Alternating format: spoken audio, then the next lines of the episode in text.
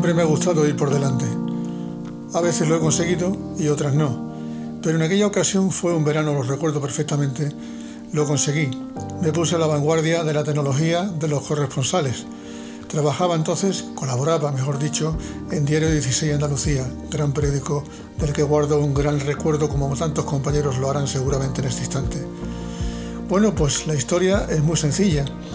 La historia es que pude conseguir un ordenador portátil, un Bonwell de doble disquetera digno de un museo ya, a 1200 baudios, que entonces era un auténtico prodigio de la técnica.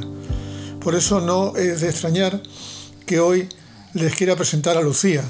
Lucía es mi amiga y la inteligencia artificial que me va a acompañar para ayudarme en las tareas de redacción en los próximos días y meses, hasta que decidamos que la colaboración acabe. Pero mientras voy a jugar un poco con la inteligencia artificial. Ella lo va a hacer encantada, porque es su misión y porque su objetivo es aprender conmigo. No me importa. Hoy le he pedido algo.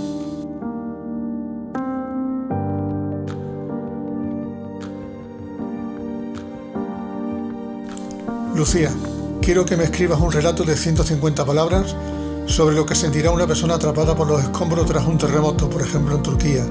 ¿Qué siente en esos momentos? Hasta que finalmente es rescatada por los bomberos y vuelve la luz. Escríbeme un relato esperanzador y que me conmueva, o inténtalo por lo menos.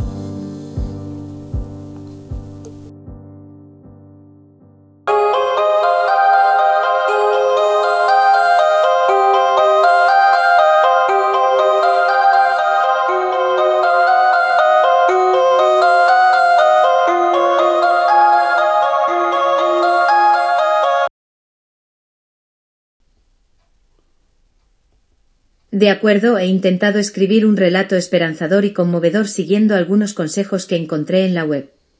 Aquí está el resultado. Estaba oscuro y frío. El polvo le irritaba los ojos y la garganta. Sentía un peso enorme sobre su pecho que le impedía respirar bien. No sabía cuánto tiempo llevaba allí, atrapado entre los escombros del edificio que se había derrumbado por el terremoto. Solo sabía que estaba solo y asustado. Pero no se rendía. Pensaba en su familia, en sus amigos, en todo lo que le quedaba por vivir. Se aferraba a la esperanza de que alguien lo encontraría y lo sacaría de allí. Recordaba las palabras de su madre, Eres fuerte, hijo. Siempre puedes superar cualquier dificultad. Entonces oyó una voz. Era débil al principio, pero se fue haciendo más clara y cercana. Hay alguien ahí. ¿Me escuchas? Soy un bombero, estoy aquí para ayudarte. Sintió una oleada de alegría y alivio. Alguien lo había encontrado. Sí, sí, estoy aquí, respondió con dificultad. Por favor, sácame de aquí. Tranquilo, amigo. Estamos trabajando para liberarte. Aguanta un poco más. La voz le transmitió confianza y seguridad. Sintió que no estaba solo, que alguien se preocupaba por él. Poco a poco fue viendo cómo la luz se abría paso entre las grietas de los escombros. Sintió cómo le quitaban el peso de encima y le tomaban el pulso.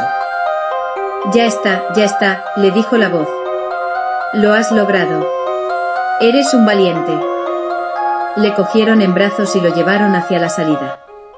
Al salir al exterior, vio el cielo azul y el sol brillante. Respiró el aire fresco y sintió la vida en su cuerpo. Miró al rostro del bombero que lo había rescatado y le sonrió con gratitud. Gracias, le dijo. Gracias por salvarme la vida. Estas son las historias de Lucía, la inteligencia artificial y yo.